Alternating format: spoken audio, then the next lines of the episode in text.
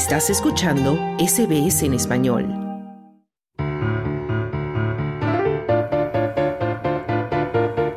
Tiempo libre. Noticias positivas.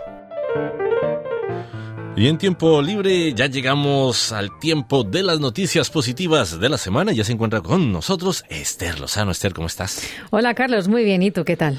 Bueno, muy bien con toda esta fiebre de mundial, un poco trasnochado, pero de eso se trata este mes de eh, la cita mundialista. Pero vamos a hablar también de otras noticias que no tienen nada que ver con el fútbol.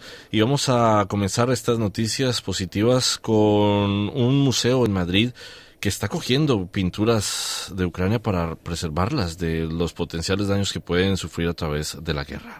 Sí, es el Museo Thyssen en Madrid y está ahora, bueno, sacó de, de, Ucrania unas 70 obras de arte para ser expuestas en este museo madrileño y mantenerlas a resguardo de una guerra que, bueno, ha dejado enormes daños no solo en lo personal, sino también en el patrimonio cultural de Ucrania.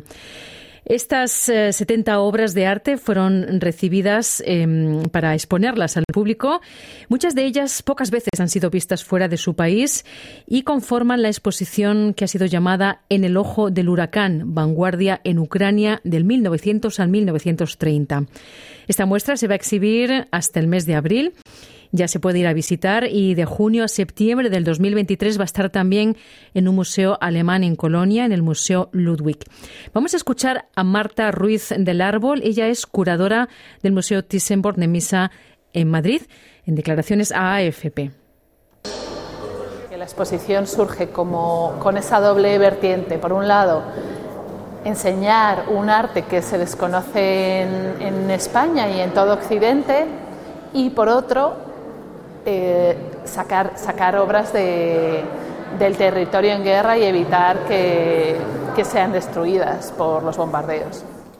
Bueno, después de semanas de preparación de esta delicada operación, los cuadros, que son una selección que va desde el arte figurativo al realismo socialista, pasando por el cubismo y el constructivismo, fueron sacados de Kiev a mediados de noviembre bajo intensos bombardeos rusos.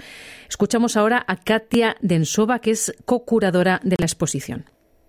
Uh, el día que dejaron Kiev fue el día que ocurrieron los enormes ataques en Ucrania. Y por suerte el vehículo con las obras de arte dejó Kiev un par de horas antes de que los ataques comenzaron, así que ya estaban en movimiento a través del país, pero fue extremadamente desesperante para todos los involucrados. Y estábamos constantemente en contacto con los conductores para asegurarnos que estaban bien. Y ellos estuvieron genial, nos enviaban actualizaciones. Bueno, toda una aventura.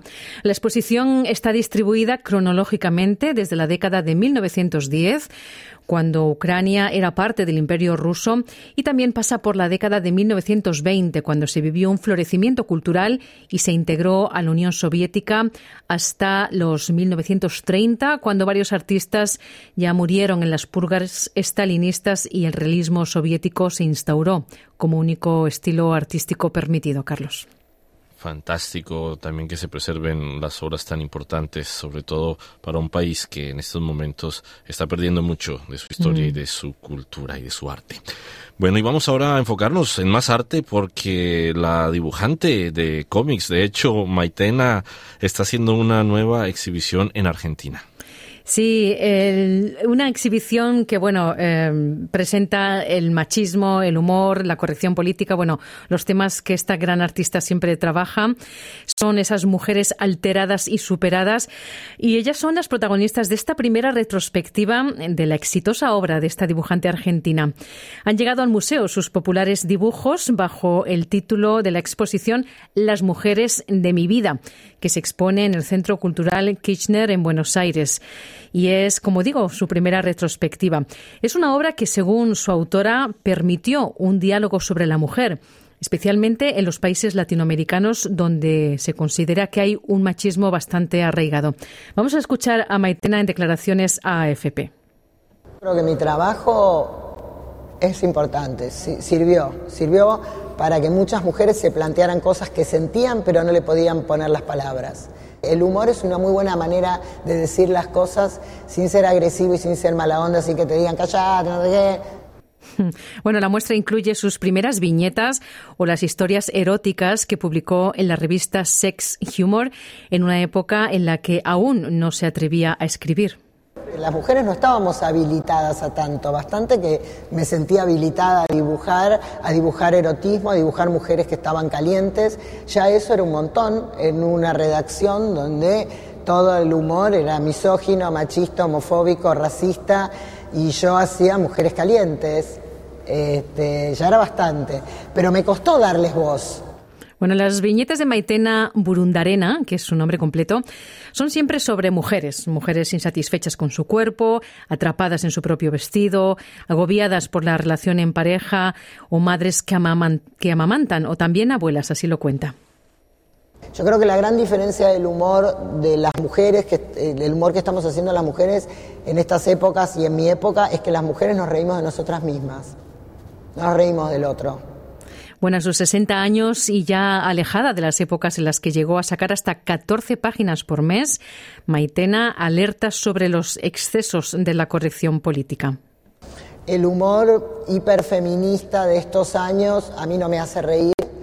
Creo que es un humor lleno de bajada de línea, no podés usar la palabra patriarcado en un chiste. No es el léxico, no es gracioso. Eh, eso eh, es marco teórico. Bueno, un buen punto ahí de Maitena. Y bueno, hay que decir que ya ha publicado ya unos 15 libros y han sido traducidos a varios idiomas. Ella vive ahora entre Uruguay y Argentina. Así que una pena, me hubiera encantado ver su exposición. No sé si llegará aquí a Australia, Carlos. Ojalá que algún día te la podamos ver también aquí, como tantas exposiciones que traen del exterior del mundo también hispanoparlante. Ojalá. Esther Lozano, muchísimas gracias por las noticias positivas de la semana. Un saludo para todos. Dale un like, comparte, comenta. Sigue a SBS Spanish en Facebook.